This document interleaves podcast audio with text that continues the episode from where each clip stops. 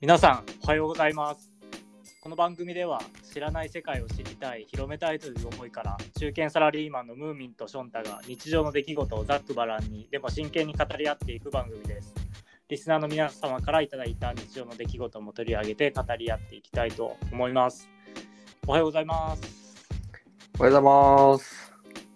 おはようございますお久しぶりですねおかえりなさい。ただいま帰りました長かったね。そうなんですよ。まああの今までムーミンとションタの2人でポッドキャストをやってきましたけど今回で7回目の収録にあのなるんですけど、まあ、実は前回の収録から1ヶ月半も空いてしまいまして、うん。うん、というのもまあ私ムーミンがあの1ヶ月半デンマークにあの出張をしておりましたのでそれでだ。空いてしまったと。うんで。今は実はあの3日前にあの関西空港に到着しまして今はその関空のすぐ近くのホテルであの隔離をしててそのホテルから今収録してるというような感じになりますので、まあ、今回と次回の2回にわたってデンマークの、まあ、コロナ禍での出張ってどうだったのみたいなうんうんところを話していけたらなと思っております。はい。はい長長かったね。長かったですね長かったしやっぱり普段の出張とは全然違うことも多かったんで、まあ、うんその辺やっぱりちょっと、まあ、今オリンピックもあってうん。結構日本もバタバタしてて、ね、結構検疫のところで厳しかったりとかやっぱあるのでその辺ちょっと参考にねしてもらえるかなとも思うので,、うん。うん、でどうでしたかこの1ヶ月半日本の方は。えー日本はね、まずまあ梅雨がまだ明けてないんだよね。まあ例年まだ明けてないけど、今回入りが早かったじゃん。梅雨入りが。あそうですよね僕5月中旬に日本出てその時もうね毎日雨の日が続いてたんで、うんでももうったらえこれ1ヶ月半以上うん。うん。ですよねでもムーミンがそっち行ってる間に一度なんかニュースで、あれこれ梅雨入りまだしてなくねぐらいのなんか ニュースがあってっていうのも、うん、うん、めっちゃ晴れ間が結構続いたりとかがあって1週間とかそれ以上がねはいはい、はうんいちょっと梅雨入り宣言早すぎた仮説もあったよあそうなんですかなんかうんちょっと前まで晴れてたみたいですね、そうそうそう先週とかはだいぶ、うんまあ、雨はザーザーっていうよりは結構晴れ間とかもあってうん暑いなっていう感じだったかなうん、あと何があったかなあと新垣結衣が結婚した、ああれねうん、デンマークで話題になったデンマークでは話題にならなんか一人で「おえ!」と思ってそうそうそう そこかと思ったよねそうなんやと思ってなんかあるじゃないですか最近そのヤフーニュースとか LINE ニュースの,、あのトップのうん言ったらその見出しのワードで、うん うん誰々と誰々が結婚みたいなんで、うんうんでも実際開けたらなんかうんドラマの中の役柄の夫婦みたいなあるじゃないですか。ああうんで今回もなんか、うんまああれ共演してたじゃないですかドラマで、うん夫うん婦うで。んうんあだからあれのなんか続編のまた話かなと思ったら、うんうんこれ結婚してるやんと思って。うんうんうん。そう、なんか最初は番組の宣伝かなと思ったらガチだったね。いやそうですよね。うん、ガチだった。こういうパターンもあんねやと思って。あのーいや、なんか、まあおそらくあの番組、ドラマがきっかけで、その知り合っ知り合ったというか、お互いを知って結婚に至ったと思うんだけど、うん、そのお互いを知っていく期間めっちゃ楽しかっただろうなって俺は想像してたんだけど。あー確かにね。なんかこいいなう、。楽しそうじゃないいや、もう、ないや、どういう感じだったのかな。多分、星野源は、うん。やっぱ最初から狙ってて、あこう。 いやー、なんか、楽しんでたよな。ー、なあ、全然苦じゃなかっただろうな、撮影とか。大変でも明日もあの子に会えるみたいなさ。作品決まってガッツポーズしてたよ。そうだろうな。そんな感じ、日本は。ムーミンがですね。まあ、平和な感じですね。そう、あと、まあ、ワクチンはそんなに疲労が、まあ、始まってるけど、うん。えっ、と、そう我々の方はあの職域接種が今、社内でアンケート取られてるけど、7月中下旬に1回と8月の中旬だったかな、なんか1回、それぞれ1回ずつやるっていうのが、うん、今予定として上がってるね、決まりじゃないけど。結構テレビのニュース帰ってきてから部屋でずっと見てましたけど結構いろんな会社でやってますね、職域接種うんなんか吉本興業がやってるとかそうそう、なんかさ、多分国がコントロールするよりも、もういっそのことを会社に任せてしまった方が、あれだよね、コントロールが楽なんだろうね、正確だし。うんうんうんうん確かにね国が一時接接種会場とかっていうよりはさ、うん、ねまあ楽でしょうね会社がやうんってそうくれたそらだいぶう、しかも個人データとかも取りやすいじゃん。うんいやでも2回目のワクチンが足らへんから延期みたいなニュース、昨日やってましたねああ、そうそう、結構あるよ。ね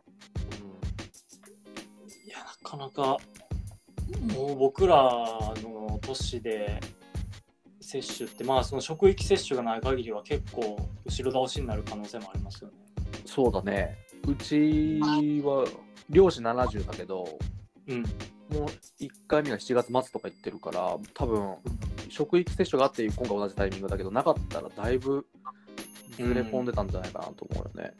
うん、その両親がたとえ7月に打っても、俺が打ってなかったらな、なんかやっぱ会いづらいもんね。いややっぱお互いがやっぱ歌んとね、うん、あんまり意味ないよね。うん、うなんかワクチンってようわからんこともあって、うんあのワクチン打った人ってまあかからないですけどん、うん、ウイルスをこうなんていうんですか広げるあー媒体が媒介言えるんですかね、いやー、どうなんだろとかなんかそんなん思う。ういやとわかんないよね。ワクチン接種したからといってマスク外していいってわけではないんかなないよね。うん、みんなが打つまではそうだね。結構不明点多いですよね、うん、う、うんん確かにな。なんか、ワクチン接種自体にそんな考えたこともないし、インフルエンザとかもさ、そんな人にうつすどうのこうのっていうよりはさ、もう自分かからなければいいっていうのでいつも受けてるじゃん。うん、だかそうらでそすこ、ねあんまり考えなかったよね、集団としての。深くは考えなかったですねうんいやもうただもう海外出張ね多い身としてはうん、早めに打ってあのワクチンパスポートかなんかでねそうだねも。らえるといいろいろやっぱ楽にはなるしそうだね。委託先もね、嫌だよね。うーん嫌やと思いますね、い言いに言いにくいしな。うんもう取っといた方がになるよね。うん、いやなるほどまあでもそんなこんなであの、まあ、今回デンマークに出張に行ってきたんでうん。じゃあちょっと改めてタイトルコールさせてもらい久しぶりだかまらす二人久しぶりのお願いします。はい。じゃあ今回はエピソード7です。えーコロナ禍で海外出張してきたんだが、デンマーク編その1です。はおい。願いします。お願いします。で、一応この今回前編ということで、日本出国から、まあ、現地の入国まで、でそれからまあ現地の様子と現地のコロナ対策うん。ってどんな感じでやってるのっていうところ話して、で、また次回、現地の様子の続きと日本に入国するとき、どうだったのっていう話を、えーしていこうと思います。ほい。でまあ、まず私がデンマーク今回行ったのは5月の18日かな、うん5月の18日関西空港から出国してうん。でパリのシャルル・ド・ゴール空港でトランジットしてコペンハーゲンに、えー行ったとうん。いうん。うところで、まあ、入国前うん。に、まあ、デンマーク入国する際に求められてたのが、まあ、一応 PCR 検査だけうん。なったんですけど、まあ、一応うん。あの、まあ、不明な点が多かったっていうのもあって向こうの委託先の人に言ったらインビテーションレターみたいなのを作ってもうらっん。て、うん。うん。あのまあ、この人はこういう理由であのでデンマークに入国しますと。うん。でなんかこの仕事はなんかウェブではできなくてとか、まあ、そういうこあとあをああ、なるあほのど。よくある、はい、文言を書いてもらって、うんあの言ったとまあ何かあった時にそれ見せればいけうんるうよんうに書いてもらったと。デンマークはあれなのもともとビザは必要ないのこの長期間でも。ビザいらないですね。ああ、そうなんだ。本当に PCR 検査だけうん。なんですけど、デンマークにね、多分行く人が今のところまだ少なくて、コロナ禍で、うん。あんまりね、分からなくて、いろいろと、情報もなくて、うん。で、まあ、特にその PCR 検査だけだったんですけど、要求事項。うんた。だ、それもデンマーク大使館とか、うん。外務省のホームページとかでいろんな情報源が言ったら公式文書でも出してるところによってなんか書いてることが全然違ううん。デンマーク入国時間から48時間以内に PCR 受けてくださいとかはいはい。日本出国する48時間前に受けてくださいとかうんうんでも結構大きな差じゃないですかそのうん。うん。フライトで10トランジットやったら15時間ぐらいかなうんうんか。かるから、デンマーク入国時間から逆算で48時間って言われると結構タイトそうだね。だし、えー、これ72時間がなんか主流かなって前回とか思ってたんやけど、今もうほとんど48時間なのかあーまあ国によりますあそうなんだデンマークも僕が出国する半月前はな。日本出国前24時間以内やった確か要求はうん。うん。でそれが48時間に緩和されたからうん。あいけんちゃうかとうんうん、うん。けど、なんかデンマーク入国時間から48時間って書いててうん。でもそれって実質日本出国前24時間とあんま変わらへんやまあそうだね。乗ってる時間とかもね。ん。はい。うんうん。そっか、しかも今回トランジットしてるから、そこで余計も時間も食うしね。そうなんですよ。うんうん。っていうのもあって、まあでも一応、まあ、デンマーク入国時間から逆算して48時間以内になるようにうん、 PCR 検査を受けようと思って探したらもううん即日発行、証明書を即日発行してくれるとこじゃないと時間的に間に合わないんで、うんうん、まあそれは大阪市内に2個ぐらいあってうん、でまあそこで受けたって感じですね。うん。で結局どっちやったんかは分かんないです。 本当に。ああ、そうかそうか、それ48時間がうん入国前なのか、と出国の時か。うんうん、結局どっちやったんかはよく分かんないですけどうん、うん行けたしでそのインビテーションレターも結論から言うと、うん、うん。なかったら結構面倒くさかったかなっていうああ、そうなんだ。特に日本出国時の検査が厳しいですねもう帰ってくる時もそうですけどあー。デンマーク側とかトランジットする国での検査はほんまにうん、うん。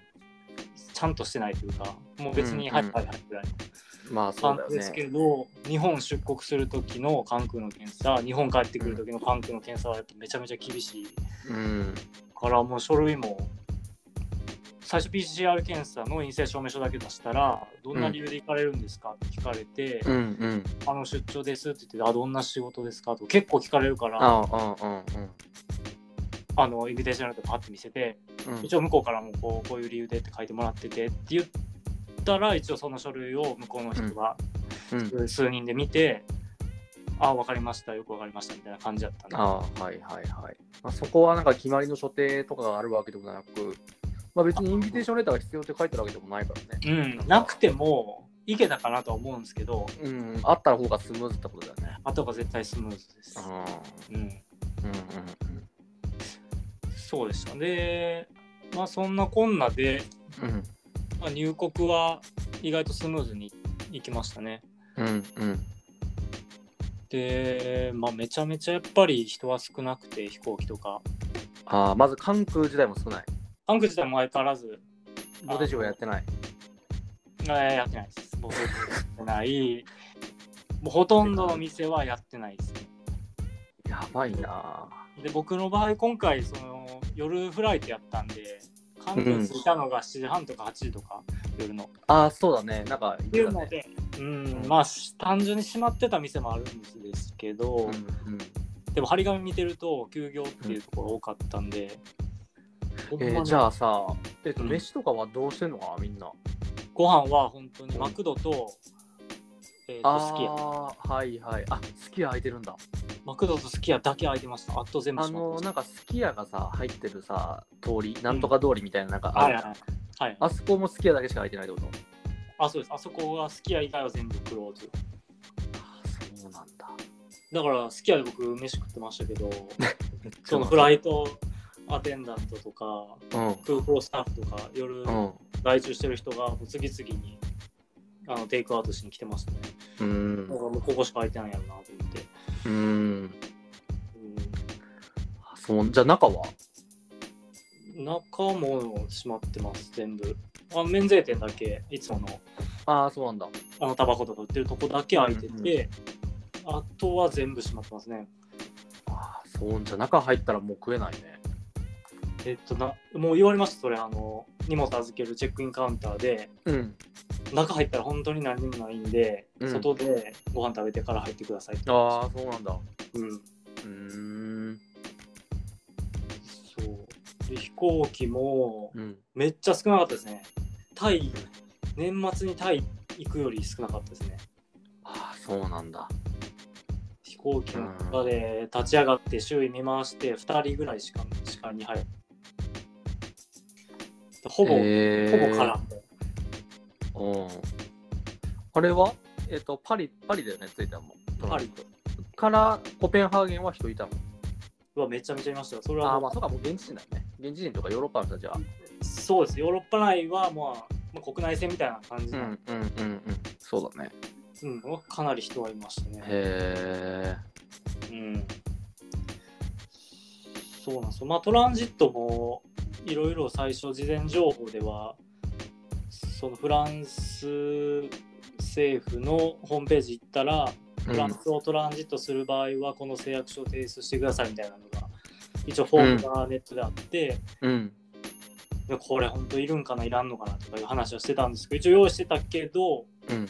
トランジットの時はもう全然もう簡単に通してくれてその書類チェックもないし。うん。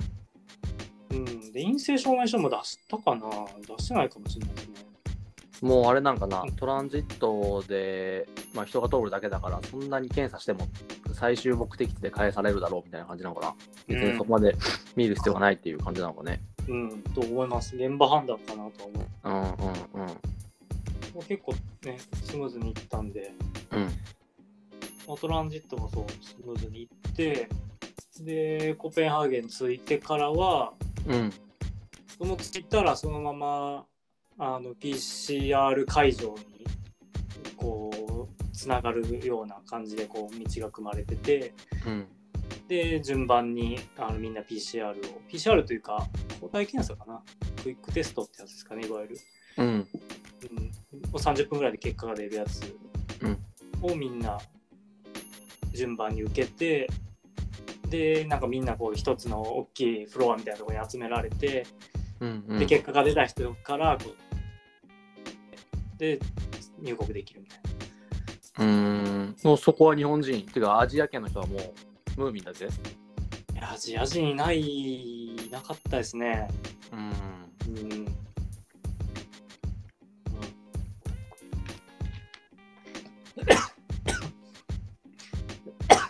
あ、そうです。大丈夫。 大丈夫です。めっちゃむせた。で、何でしたっけうん。そう。で、まあ入国自体は割とスムーズにいって、うん。で、一応デンマーク政府が求めてるのが、えっと入国後10日間の隔離うん。で、まあ、しかも結構厳しくて、その間スーパーとかコンビニも、まあ、行くなみたいな感じでしたね。ういん。指定のなんかホテルがあって。や、もうそれはどこでも、あじゃあ、なんか委託先が用意用意してくれたホホテルどこでもいいしみたいな。あ、そうです。そうですだから僕はうん本当いつも普段泊まってるところに、自分であの車運転して行って、うんうん。で、そこで隔離っていう感じですね。えー、あれは追跡とかはなんかアアプリとかさ、なんか。あ、もやるじゃんう、ナイスナイス。もうめっあそうなちんだゃ緩いですね。えー、じゃあどんな風にして過ごすかとか、どこの県またぐかとかもなしで。あの、全然何にもなあいそうなんだ。し、その確認、健康チェックの確認とかもないし、うん。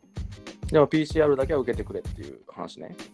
うんそうです。あへーのデンマークは各町にあの PCR のテストセンターが設置されてて今でそれがもう誰でもいつでも無料で、うんあの無料なんだ。そうなんですよ受けれるっていうようなへとーころが各町にあってで入国後2日目と4日目に2回そこに行ってビジュアルを受けて、うん4日目の PCR で陰性が確認できたらあのもうその隔離期間は4日で終了10日を待たずに終了あ、はいはいはいと。いうルールうーんでしたね。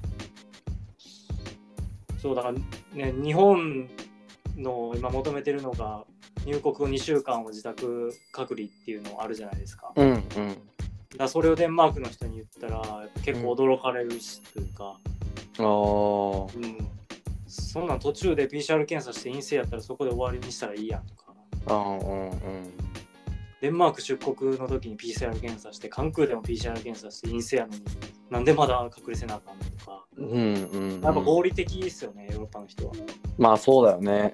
うんうん。まあ、確かにそうやなって思う反面、うん、まあ、それでは入国後にね空港では陰性やったけどその後すぐ陽性になったって人が今までいたからそうなってるっていうのもあうる、んうん。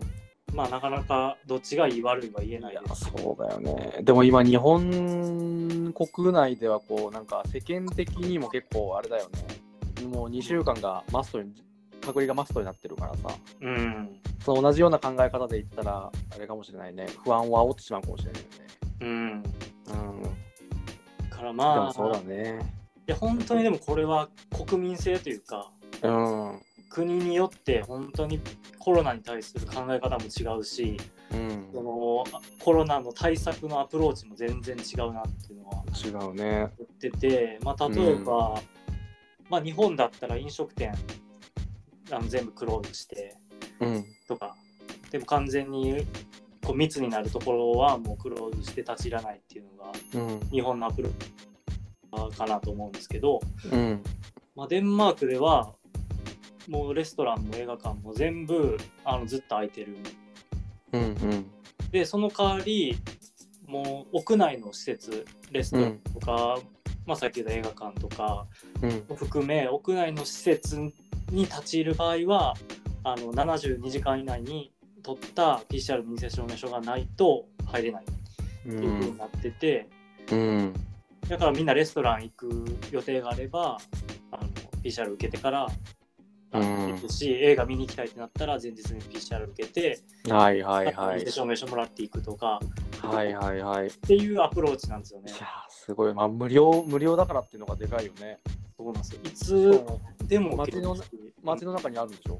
そうですもう車で10分ぐらい行けばみんな受けれるんで、まあ、いつでも無料で受けれるし、うん。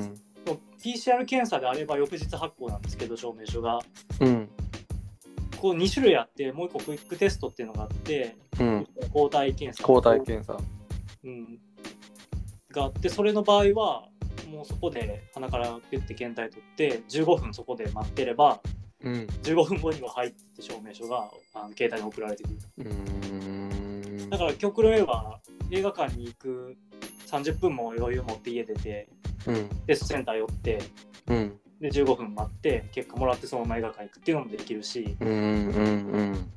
だからうもん。すうごいね。すごい賢いというかうん。経済も止めずにめちゃめちゃ安定にっていう、うん。でこれは日本とは全然アプローチも違うしうん。面白いなと思うのと同時に、まあ、これができるのはやっぱりそのまあ税金が高い国ではあるんですけど、消費税25%とか。うん。でもやっぱそこから来るやっぱ医療費は全部タダでとかはいはい。そういう、まあ、サービスが充実してるっていううん。うん。ところがやっぱりこういう時に効果を発揮してるなとは思いまうした。ん。なんか北欧とかそういうイメージだよね。うんうーん。いやす日ご本いな。真似できないですよね。毎回あー PCR でね何千円何万円とかかかってたら。いやそうだよね。いや高いもんだって日本で受けたら3万とかもしたもんねうん、で今ネットで調べてても今今安いのちょっと出てきてるなと思ってて。あああ、そうなんだ。今になってですけど、うんうん。あなん3000とか4000とか、あー、そうなのね。うん、でもそれも結構待つんじゃないですかね多分、うん。うん、確かにな。そうへえ。でまあなんかちょっとね医療とかもすごいあれだよね。多分、税金が高い分、充実してそうだよね。医療サービスとかも。そのコロナ関係なしに。そうただですからね病院全部うんす全員ごいな。で教育代とかもお金かあかるー大だ大学すらねお金いらんっていうかもうむしろお金みんなもらいながら大学行ってるんであ、そうなの。そうなんですよ大学生みんな月10万ぐらい、あのうんもらってうん。へ勉強してるし学費もかからないしみたいえなすごいですよね本当に、えー、じゃあ入るのが難しいんかあもちろん受験な。はん。ね、ありますけどでもまあね。どこの大学行こうとこれはそうなんでえー、まあでも現実的な話をするとうん。コペンハーゲンって家賃めちゃくちゃ高くて、あ、そうなの。東京の倍ぐらい、大体。えー、え、じゃあ所得も高いのかな所得がでもあんま伴ってないっていうのもあああ、じゃあ結構って、圧迫して。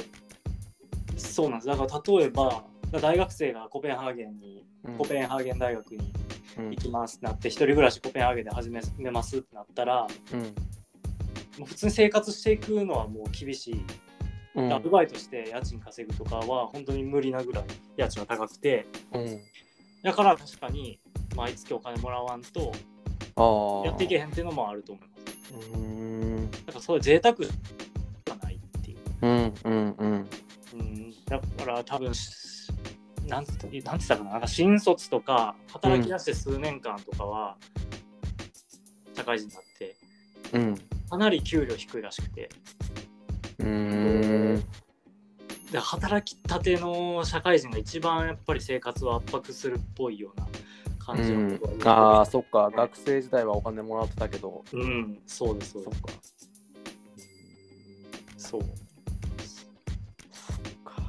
そんな感じなんですよでまあちょっとさっきの話戻るとうん。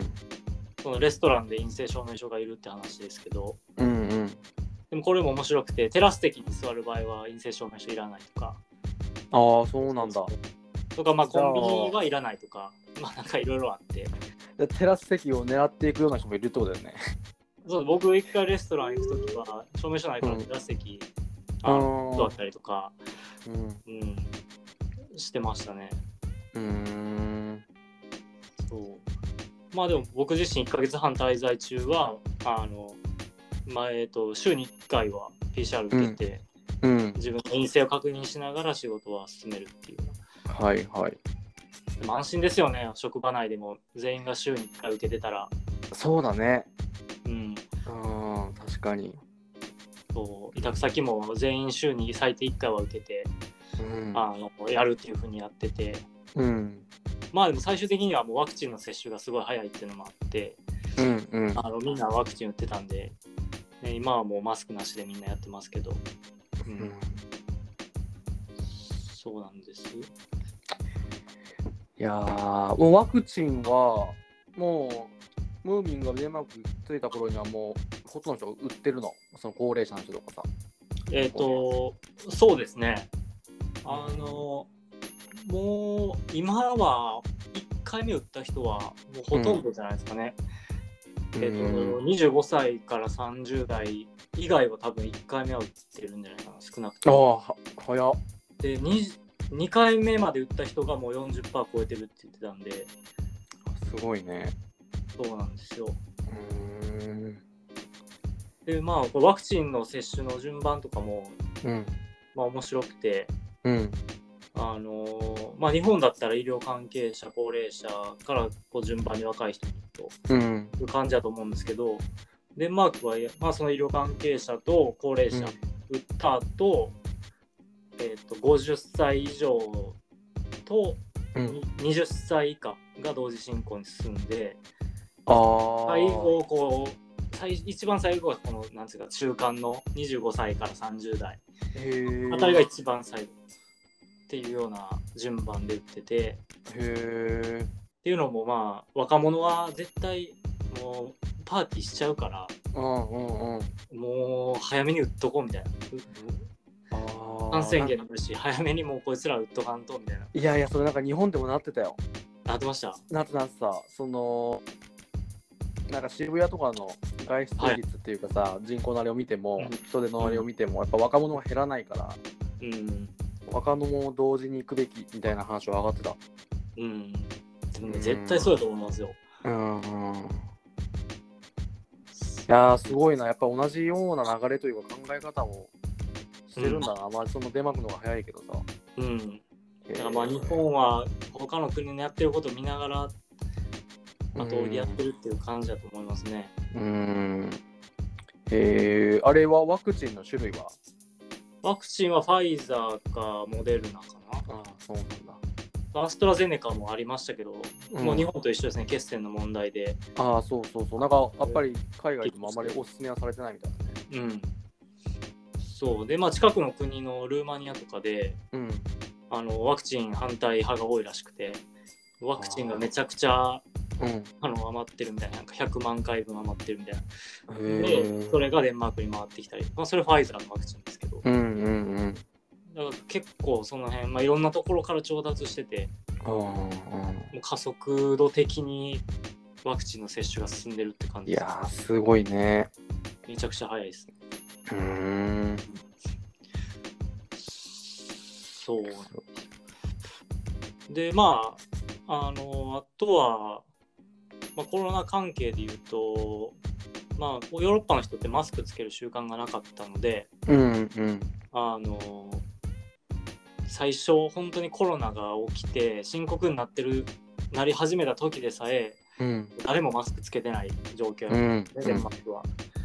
だから1年前とかうんで一応マスクの義務化がもうはになって、うんマスクつけて屋内でつけてない人はもう罰金とうん上になってそれでやっとみんなマスクをつけてたんですけどうんこの6月の14日月曜日からうんその義務化が解除になるっていうのでうんでまあ今までも外ではみんなつけてないけどコンビニとかに入るときにパッてつけるみたいなはいはいはいそういう感じだったんですけど、もう本当に義務化解除になった日から、もう誰一人つけてなかったですね。そうなんだもうあれなのかな接種率がある程度いったからってことなのかうん、なんかみんな言ってます。もうワクチン打ったからぜあのつける必要ないとなか、はいはいはいこんな暑苦しいし、うんいやそうだろもうこれ以上つけてられへんわとか、うなうんうん、でもその辺もやっぱ日本人とちゃいますよね。うん日本人は多分、もう何回つけ続けるじゃないですか、コロナっていうのが。うんう世ん界的に収まるまでは多分。うんうんその辺もやっぱり考え方とかも違うなと思って、ううんんいうような感じでしたね。そうだよね。まあちょうどユーロとかもあったからさ、うんあれなんじゃないのやっぱりみんな騒ぎ騒ぎたいし、飲みに行きたいしっていう感じで。うん、いやなんか ニュースでもありますよね、ユーロ感染しててうん。なんか1,000人ぐらい集まってうん。一気にコロナ広がったとか、うん。うん、そうなんですよ。まあちょっとあの滞在中にそのコペンハーゲンとかうん。とか行ったりしておいろおい。ろ状況を見てきたので。うん。まあちょっとその話は次回、はい。はい、させてもらおうかなと思いますので、はい。はい。まあ今回は、まあこんなところでわかりました。終わりにしようかなと思います。いや、あのさ、はクイい。ックテストだの抗体検査のやはいつ、、これって何で検査するの何っていうのは、鼻、鼻の中あ、クイックテストは鼻ですね。鼻なんだ。え、それはあの奥まで入れるやつ、痛いやつ。奥まで入れるやつです。え、今回、今回何回鼻に突っ込まれたいや、クイックテストは、うん。クイックテストはやってないですね。僕、毎回 PCR 受けてたんで、あ、そうなんだ。PCR は唾液は喉。あ、喉か。はい。。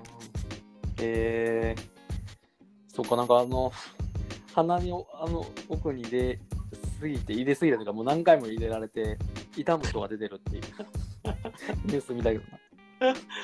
確かに毎回鼻は無理ですね。うん。いや、なんかそのニュースを見たときに、多分ムーミンとかめっちゃやってんだろうなと思って。確 か絶対粘膜痛めてるじゃん。はい間違いなく。にいや、あれめちゃくちゃ痛いっすよね。 いやー、まああれはちょっとやだな、やっぱり。うん。うん早くワクチン打ちてえわ。いや、ほんまにそうっすよ。あーわかりました。じゃあ、その1はこの辺で。はい、はあい。りがとうございます。はーいそしたらまた、はい、聞いてくださってる皆様も、また Twitter とか、うんポッドキャストにコメントいただけたらと思いますので、よろしくおは願いします。ーいわかりました。ははい、ーい。この辺でありがとうございました。はーい、ありがとうございました。